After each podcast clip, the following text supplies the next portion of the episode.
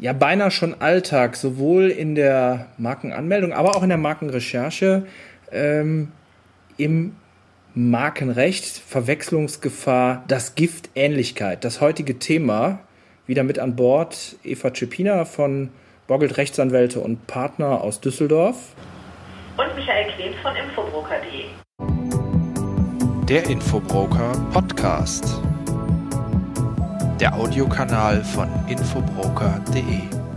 Start Sequence. Ja, Ähnlichkeit. Da lässt sich gut drüber streiten. Das kann man im wahrsten Sinne des Wortes sagen. Und das fängt im Grunde genommen schon bei der Markenrecherche an.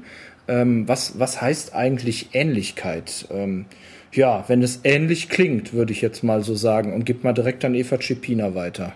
Ja, das ist vielleicht ähm, manchmal sogar ein bisschen kurz gegriffen, obwohl es natürlich auch schon stimmt irgendwo. Ähm, bei also Ähnlichkeit von Marken ist wichtig dafür, ob man feststellen kann, gibt es eine Verwechslungsgefahr zwischen diesen Marken.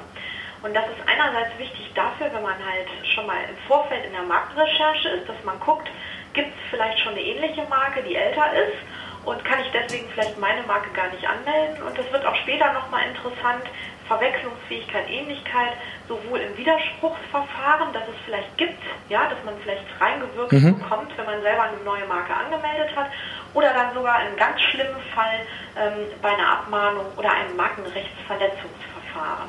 Also da kann das alles ähm, interessant werden. Ja, das ist jetzt im Grunde genommen das gesamte Spektrum. Ich würde sagen, dann fangen wir einfach mal vorne an mit der, ähm, mit der Ähnlichkeit bei der Markenrecherche oder vielleicht sogar schon bei der Markenidee. Ja, ich würde sogar schon einfach mit dem, was jeder auf dem Kopf so rum sich, also im, im Kopf hat, mit sich rumträgt, das Gehirn. Ja, also wenn jemand auf eine Idee kommt, toller Name, und ähm, sagt es irgendwie Kollegen, Familie, wer auch immer da so die Ansprechpartner sind. Und die sagen dann schon gleich, oh, das hört sich aber ziemlich gleich an wie oder meinst du die Marke so und so? Dann müssten ja schon mal so die ersten Alarmglocken genau, irgendwo losgehen. Dann müsste es eigentlich ganz, ganz laut klingeln, ähm, schon heulen, denn ähm, letztendlich hat man da eigentlich schon den, sag ich mal, äh, Durchschnittsverbraucher schon mal gefragt. Und ich habe den härtesten Geg ich habe den härtesten Gegner, nämlich wohl anscheinend eine top bekannte Marke, weil eben der Durchschnittsverbraucher darüber Bescheid weiß. Genau, der hat verwechselt, ja. Und da ist es sogar wirklich so gewesen, äh, da bestand noch nicht mal eine Verwechslungsgefahr, sondern äh, der Durchschnittsverbraucher, den man gefragt hat, nämlich irgendwie ähm, die kleine Schwester oder ähm, der Freund von der Ecke, äh, die haben es schon gemerkt. Und da ist ja vielleicht schon mal eine Verwechslung eingetreten. Ja. Also ähm, man kann grundsätzlich sagen, ähm, Zeichen, die sich ähnlich sind, die können auch schon große Probleme entstehen lassen. Und ähm, wie gesagt, erster Schritt ist, ähm, ich gehe schwanger mit einer neuen Zeichenidee oder einer neuen Markenidee und äh, frag mal rum. Und wenn da schon irgendwer drauf kommt, äh, das gibt es aber schon, wie gesagt, ähm, können wir uns das eigentlich schon fast abschminken. Das ist eigentlich, wenn ich da kurz eingreifen darf, das ist eigentlich eine gute Linie, die wir jetzt bestreiten. Das ist nämlich so die Do-it-yourself-Linie. Ja, die können wir auch ruhig mal so weitergehen. Dann nennen wir mal gleich das wesentliche Portal, das DPMA. Ja, also DPMA, was gleichzeitig EU-Gemeinschaftsmarke und mittlerweile IR-Marken. Genau, IR-Marken sind auch mit drin, richtig. Das heißt also, wenn jetzt jemand keine Zeichnung, also wieder einen Begriff als, als Markenidee hat, kann er jetzt nun Folgendes machen. Er gibt diesen Begriff in die entsprechende Eingabemaske da unter Markenbegriff ein und bekommt dann unter Umständen, jetzt gehen wir mal vom optimalen Fall aus, er ist super kreativ, hat wirklich einen Kunstbegriff ähm, ausgedacht, gibt das ein und bekommt dieses rote, diesen roten Balken zu sehen. Es gibt keinen Treffer. Hurra, hurra. Ähm, ja. Hurra, hurra. Ja, ja. Jetzt kommt aber der Herr Rechercheur und sagt, Vorsicht, hast du mal so fange ich immer an im Kundengespräch. Hast du mal diesen Begriff am Telefon einfach mal so daher genuschelt? Mhm. Ja, also dann sind wir schon im Bereich der phonetischen Ähnlichkeit. Genau, also dann ergeben sich einfach auch mal ganz unterschiedliche Schreibweisen, ähm, einfach durch das, was beim Ohr angekommen ist. Genau, also ich hatte jetzt gerade so einen aktuellen Fall, da ging es also auch um, um entsprechende Bestandteile, die wie ein Ü ausgesprochen werden. Und das geht ganz schnell in ein E oder ein ein I über, ja? Also das ja, ist schon ganz nah. An, auf welcher Sprache man das ausspricht. Spricht man das eher Englisch aus, dem Begriff, eher Deutsch oder vielleicht sogar mit französischem Akzent, ähm, dann kommen wir wieder auf ganz andere ähm, ähm Aussprechungsweise. So, jetzt bleiben wir nochmal bei dieser DPMA-Geschichte und da greife ich dann als Rechercheur ein und sage, Freunde, ab da könnt ihr eigentlich von so einem Portal die Finger lassen. Warum?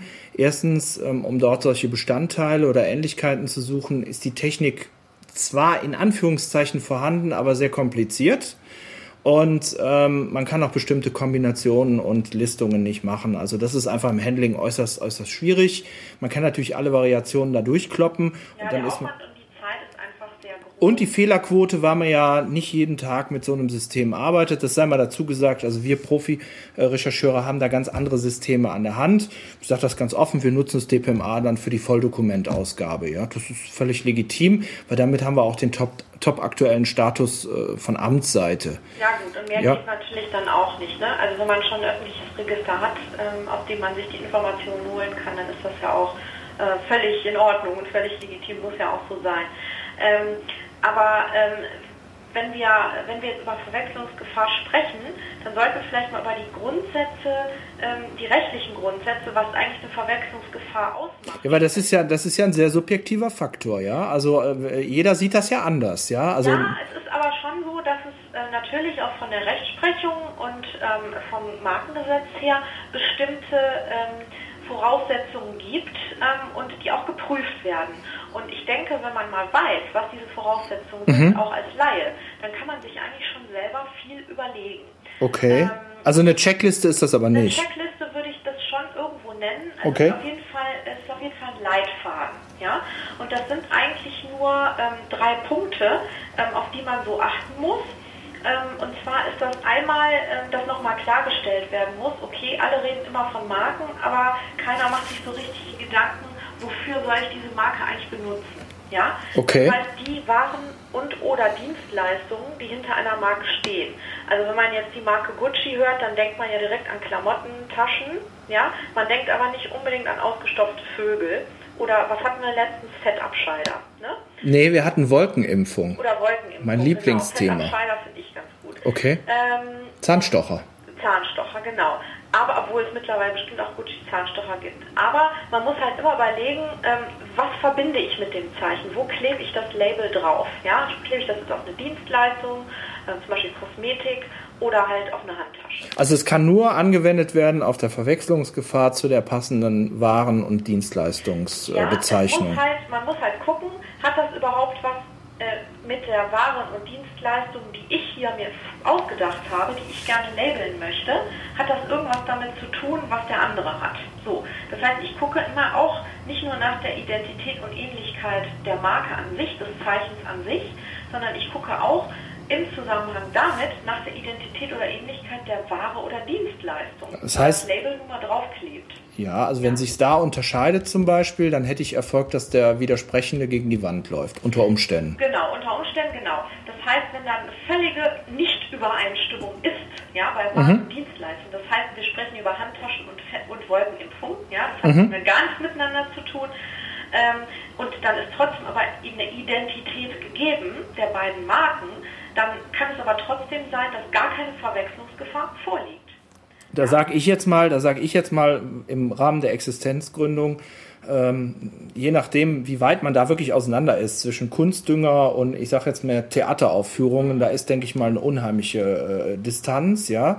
Aber wenn ich jetzt ähm, sehe, und das, das ist auch immer meine Rede, wir dürfen zwar als Rechercheur, also wir jetzt, infobroker.de, dürfen nicht beraten, aber ich sage immer, stellen Sie sich bitte vor, wen Sie da als Gegner haben, der fühlt sich unter Umständen unheimlich gekränkt und macht Ihnen ein Leben lang das Leben schwer. Ja, also jetzt bei so einem Konzern, der sucht sich dann andere Baustellen, um seine Marke einfach clean zu halten. Da macht es wirklich Sinn, sich auch den potenziellen Gegner, also deswegen der Recherchebericht, anzugucken, mit wem lege ich, äh, lege ich mich da an. Also nicht unbedingt in Provokation zu gehen.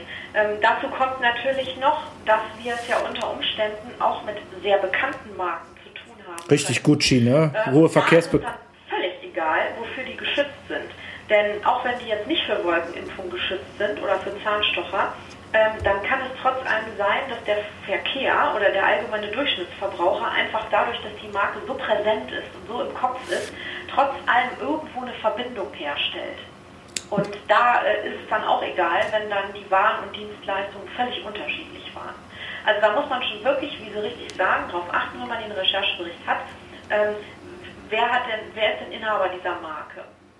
Was vielleicht, was vielleicht auch noch ein Hinweis sein kann, ist, ähm, aber ich sag mal, da muss der Anwalt dann auch ein bisschen dann äh, das versuchen zu beurteilen, je nachdem, wie die Trefferlage sich generell darstellt. Also wenn die, wenn, wenn die sich äh, relativ, ich sag jetzt mal, da gibt es einen gegnerischen Begriff, aber drumherum, um die ganze Phonetik oder den Aufbau dieses gegnerischen Begriffs gibt es gar nichts dann sollte man meines Erachtens auch immer relativ vorsichtig sein, weil vielleicht, vielleicht die potente Gefahr besteht, dass da schon einige äh, in Anführungszeichen sich versucht haben, ja, und ähm, oder vielleicht gedacht haben, okay, machst es, aber haben es doch nicht gemacht. Also das heißt, das Ding steht allein auf weiter Flur und dann haben wir ja im Grunde genommen wieder diese Kennzeichnungskraft, ja. ja? Und das ist halt zum Beispiel führen Sie jetzt richtig drauf. Habe ich unbewusst Punkt, gemacht. Ja, unbewusst Wahnsinn. Den nächsten Punkt geführt oder sogar bewusst. Nein. Ähm, und zwar die sogenannte Kennzeichnungskraft der älteren Marke. Ja? Das heißt, nehmen wir mal an, wir haben jetzt wirklich so eine Marke gefunden, die ist verwechslungsfähig ähnlich und potenziell gefährlich daher. Da muss man erstmal gucken, ähm, kann die eigentlich überhaupt was, die Marke? Ist die total, ähm, sag ich mal, banal? Ist mhm. eine Marke, die jetzt eigentlich eine ganz schwache Kennzeichnungskraft hat? Das heißt, die erkennt man nur ganz schwach überhaupt als Marke. Das hatten wir ja letztens bei diesen Domain-Geschichten, ne? Genau, und bei den generischen Begriffen, bei den beschreibenden Begriffen, ähm, je beschreibender es ist, desto je, je unorigineller das Zeichen ist, desto weniger Kennzeichnungskraft besteht. Und wenn so eine Kennzeichnungskraft sehr verringert ist, dann ist natürlich auch die Schutzweite dieser Marke überhaupt nicht mehr groß. Das mhm. heißt, der Abstand, den man einhalten muss zu dieser Marke, der wird wiederum etwas geringer.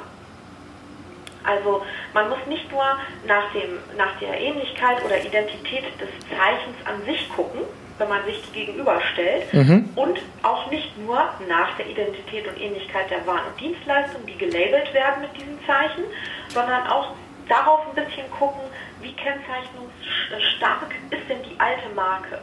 Ähm, die steht halt so, wenn sie jetzt wirklich ganz allein auf weiter Flur steht und es ist nichts drumherum mit, mit bleiben wir bei Gucci bei dem Beispiel, da ist nichts mit Doppel-C und einem I oder Y Endbestandteil und einem U davor, ja, also ja, Zucci, Flutschi, was weiß ich, ne, also da ist nichts zu finden, dann steht das Ding wirklich allein auf weiter Flur und dann sollten wirklich so ein bisschen die Glocken lo losläuten, ja. Genau, und dann hat man eigentlich schon seine drei wichtigen Punkte, jeder relativ leicht nachvollziehen kann. Wobei ich sagen muss, ähm, bei der Kennzeichnungskraft ist es manchmal auch für den Laien äh, etwas schwierig zu beurteilen, weil er halt die ganzen Urteile vielleicht nicht so kennt oder die typischen, ähm, ja, sag ich mal, Maßstäbe, die die Gerichte so setzen. Was ist denn jetzt kennzeichnungsstark und was kennzeichnungsschwach? Also da müsste man immer gucken und auch wie die Abstände einzuhalten sind. Ähm, es gibt so eine Regel.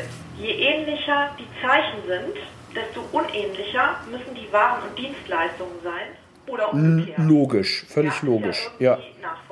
Also ich möchte möchte noch mal aus der aus der Sicht des äh, Rechercheurs noch ein bisschen was mal zu diesem ganzen Thema sagen Ähnlichkeit. Ähm, was uns bei, also bei unseren Recherchenberichten immer relativ wichtig ist, dass wir genau darstellen, was ist jetzt wie abrecherchiert worden, weil es gibt es gibt Systeme, da kann man auf ein Knöpfchen drücken und da steht dann drüber Ähnlichkeitsrecherche. Und dann kommt die Ähnlichkeitsrecherche raus mit irgendeinem Sortiermodus. Ja, also noch nicht mal nach dem Verletzungsgrad, wie das die Maschine sieht, sondern von mir aus nach der Priorität. Das Problem ist einfach für denjenigen, der dann diesen Bericht lesen muss. Also die haben dann, solche Berichte haben dann teilweise mal eben 300, 400 Seiten. Ähm, da ist dann völliger Schrott dazwischen, wo man wirklich sagen muss, äh, Genau das. Ähm, deswegen ist es also für uns immer wichtig bei den Rechercheschritten, wir gliedern das wirklich auf. Wir, wir fangen also wirklich ganz banal mit der Identität an, fangen dann an, das Ding zu zerlegen.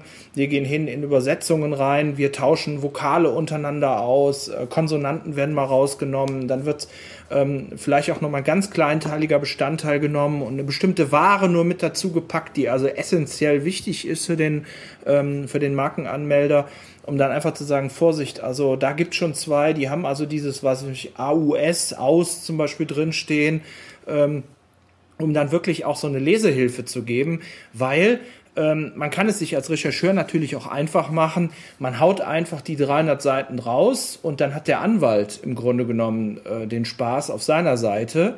Und letztendlich bin ich der Meinung, führt das auch ein bisschen zur allgemeinen Verunsicherung. Also ich sag mal, wenn. Ja, aber letztendlich ist es so, was wiederum positiv ist, ähm, der Anwalt, der haftet, ja, der muss ja für seine Beratung haften, der hat ja auch eine entsprechende Berufshaftversicherung und im Zweifel wird der Anwalt, der sich mit Markenrecht beschäftigt, ja auch ein bisschen Ahnung davon haben und aus seiner Erfahrung heraus sagen können, da ist was und da ist was vielleicht nicht, ja, oder nicht so sehr.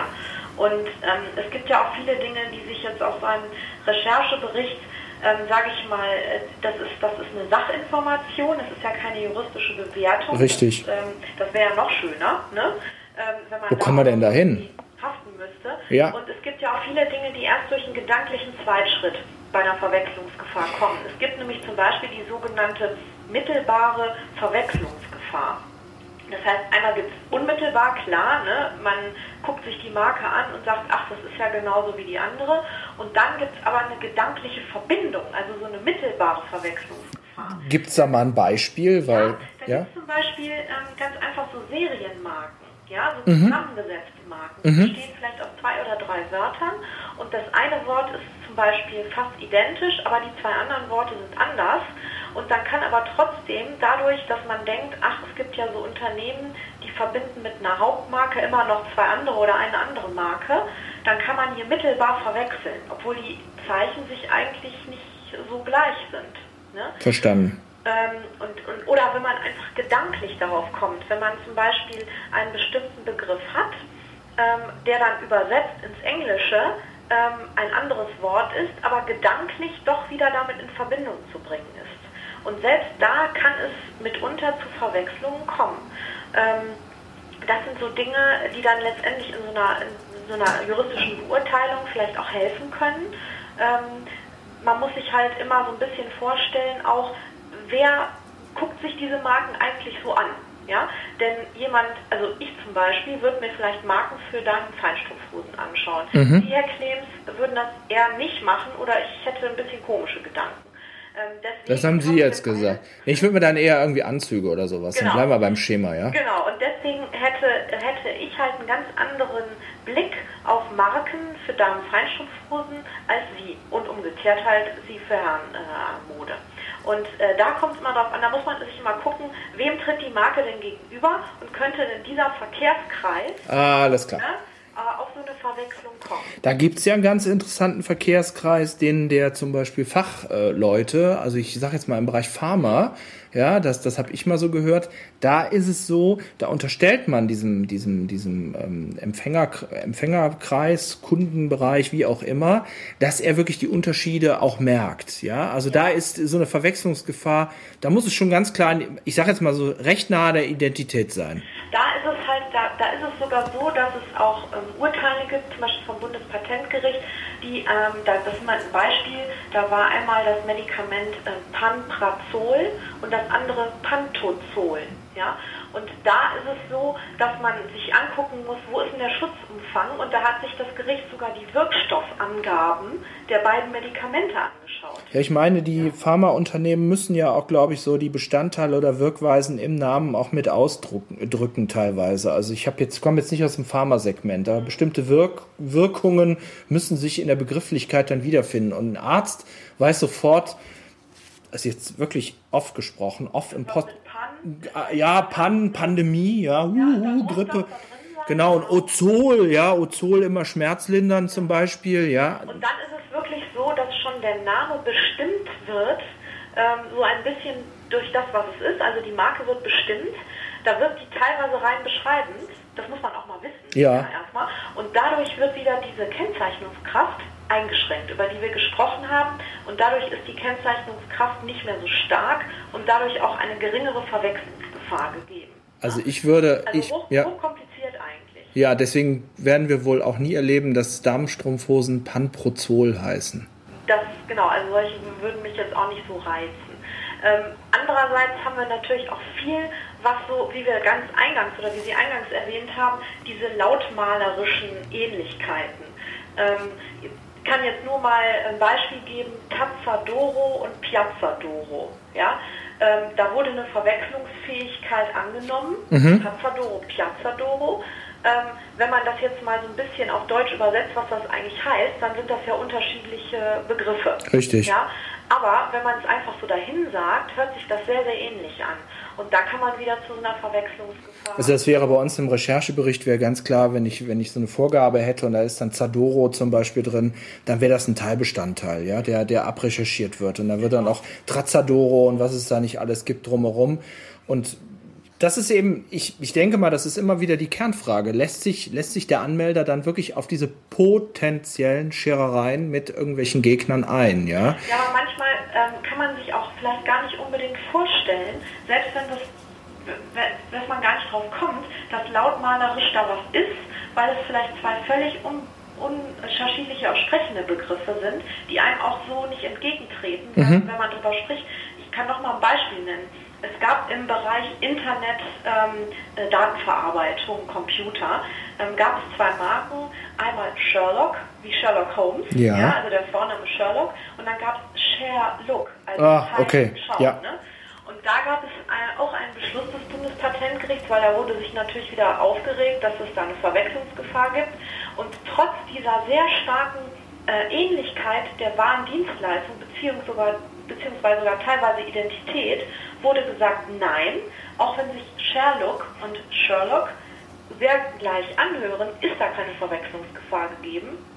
Denn diese Zeichen treten einem eigentlich nur geschrieben gegenüber. Richtig. Und die versteht man dann schon so unterschiedlich, dass man die überhaupt gar nicht verwechseln kann. Also muss man auch darauf achten, was hat man hier für ein Label? Ist es ein Label, das einem immer optisch entgegentritt? Oder ist das ein, ist das ein Label, das einem meistens über, über orale Informationen entgegentritt? Also da, da halte ich mal so einfach so, so mit so in, in das Thema rein. Ähm, was ich immer sehr gerne sage, ist, jetzt stellen Sie sich mal vor, Ihre Verpackung ist zur Hälfte abgedeckt. Mhm. Ja, und da ist auf einmal ein anderer Bestandteil nur sichtbar, der also wirklich äh, ich sag jetzt mal, gehen wir mal in den Schuhbereich, ja, also Schuhe, ne, und dann hätte ich dann Lando am Ende irgendwo stehen auf dem Karton, ja. Da ist ja nun klar, dass ich mir dann einen einfange, ja. Das ist ganz klar, ne. Also Zalando, Lando, ja, oder Zala, ne, da wird's, da wird's haarig, denke ich ähm, weil das einfach, ähm, ich denke mal, dann auch, da sind wir auch ganz schnell wieder bei der großen Marke, dann im, im Rahmen eines Widerspruchs oder einer Auseinandersetzung kommt, ja, sie haben sich ganz klar wissentlich an unsere Bekanntheit herangehangen. Und Aber da sind wir auch wieder bei einem Fantasiebegriff, ja. Und wenn wir dann wieder äh, einen Schritt zurückgehen und uns äh, Marken anschauen, die ähm, relativ gängige Begriffe sind, ähm, die können teilweise wirklich durch einen leichten Zusatz, der auch vielleicht nur rein beschreibend ist, ähm, können doch voneinander getrennt werden. Also da auch wieder ein Beispiel, wo keine Verwechslungsgefahr angenommen wurde. Okay. Ähm, Roman Empire und Empire. Ja, ich meine, Empire und Empire ist ja identisch. Ja, aber da sage ich jetzt. Auch ja, ja. identische Waren. Ja. Nur weil man einmal Empire hatte und einmal Roman Empire, wurde gesagt, nein, das römische Reich ist was anderes und Empire an sich das hat eine ganz andere Bedeutung und Roman Empire, das weckt wieder andere Assoziationen. Ähm, und aus dem Grund gibt es hier keine. Da würde ich sogar noch fast sagen, damit also Empire nicht irgendwie alle plattbügelt, ähm, hat man da, denke ich mal, einfach auf Fakten geschaffen, dass man gesagt hat, dass es, also ich sage, Empire hat für mich so keine Kennzeichnungskraft, ja. Mhm.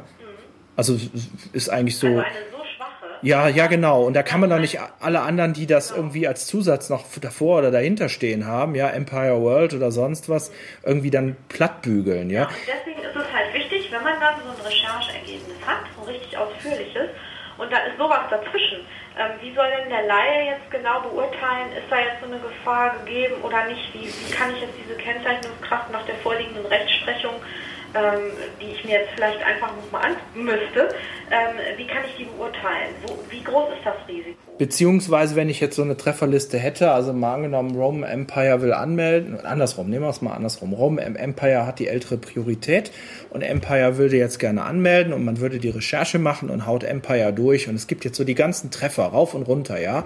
Empire, äh, Gothic Empire und was weiß ich. Und dann ist dann eben vielleicht auch erkennbar immer wieder so gewisse Größen aus der Szene äh, mit dabei, wo man dann wirklich bald sagen muss, oh, das ist also der drittgrößte Computerspielehersteller. Ähm, da noch Lust zu, richtig.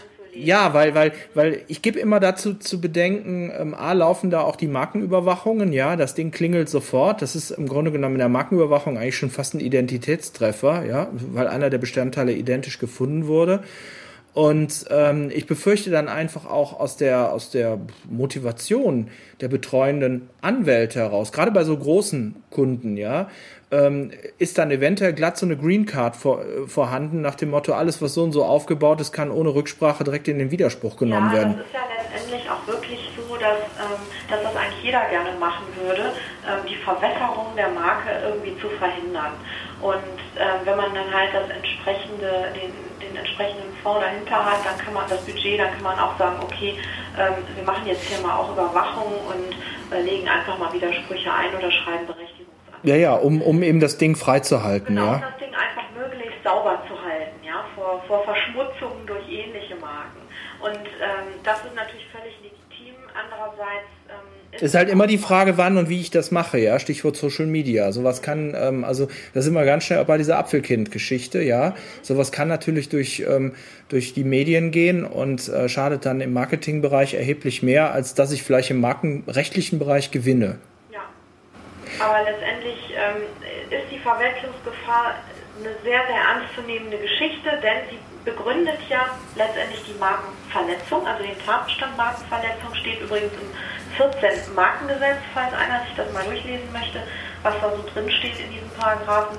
Ähm, ist, ist natürlich äh, deswegen auch rein, was den Streitwert betrifft, ähm, wirklich äh, eines der gefährlichsten Dinge, äh, die man so machen kann. Regelstreitwert 50.000 Euro. Bei bekannteren und mehr benutzten Marken geht das auch ganz schnell hoch. Auf 100, 150.000. Genau, ja. ähm, kann, kann auch noch höher werden, je nachdem, was man da erwischt hat, äh, für den, welchen Tiger man da am Schwanz gepackt hat.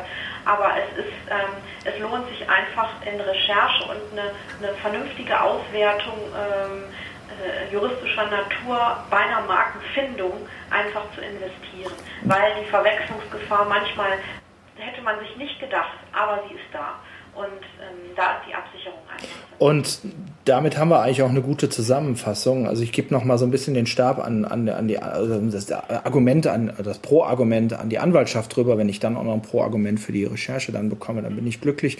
Also deswegen macht es eben Sinn meines Erachtens, die die ganze Anmeldeprozedur über einen Anwalt zu machen, weil wenn es dann in den Widerspruch geht, also wenn dann in der Offenlegungsphase ähm, im Widerspruchsverfahren dann was reinkommt, dann hat man auch gleich seinen Partner, den man ansprechen kann. Das Ding ist im ganzen Arbeitsablauf schon abgestimmt, der Anwalt weiß Bescheid, als wenn eben das gegnerische Schreiben kommt und dann, oh je, oh je, ich habe alles selber angemeldet, ich werde doch gar nicht schlau, was die jetzt von mir wollen. Und dann wird klein beigegeben und das Ding wird beerdigt. Ja, und im Zweifel wird der Anwalt von Anfang an schon gesagt haben, pass auf, du wirst auf jeden Fall was reingewirkt kriegen von dem und dem, weil das so in der Recherche rausgekommen ist.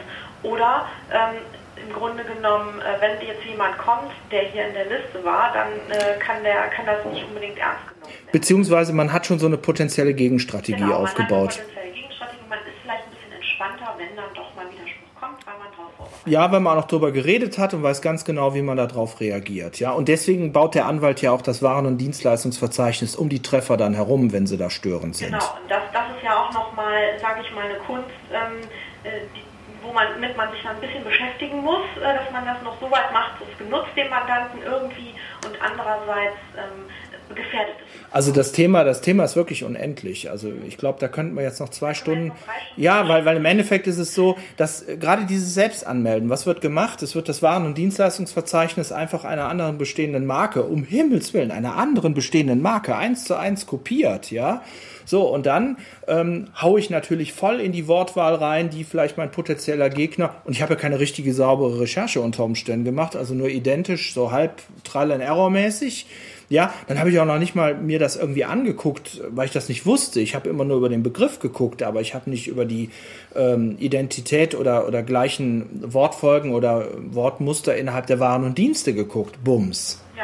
Und, und dazu kommt noch, wenn man es dann ähm, nicht so macht, wie das DPMA es gerne hat, denn äh, vor fünf Jahren oder vor zehn Jahren gab es noch andere ähm, Verzeichnisse ähm, in der Nizza-Klassifikation als heute. Gerade dieses Jahr hat sich wieder was geändert. Und dann wird dann, abgelehnt, dann ne? ja. Oder Bemängelung, weiß ja. gar nicht mehr, was man machen soll. Also ähm, da ist es schon besser, das vernünftig einmal fassen zu lassen nach den aktuellen. Genau, also fassen wir zusammen, vernünftige Recherche, vernünftige Beratung durch den Anwalt, dann hat das Ding auch eine Chance. Genau, und dann ist die Verwechslungsgefahr auch kein Gift mehr. Prima. Also, dann haben wir das Thema durch. Schauen wir mal, was wir beim nächsten Mal bringen. Genau, ich sag ich bin soweit vielen Dank an Eva Cepina. Wir waren die ganze Zeit live im Hangout auf Google Plus. Das Ding ist bestimmt jetzt eine Dreiviertelstunde gelaufen und ist nicht abgeschmiert. Ich bin zufrieden. Ich wünsche eine gute Zeit. Bis bald. Ja, bis bald. Danke. Tschüss. Tschüss.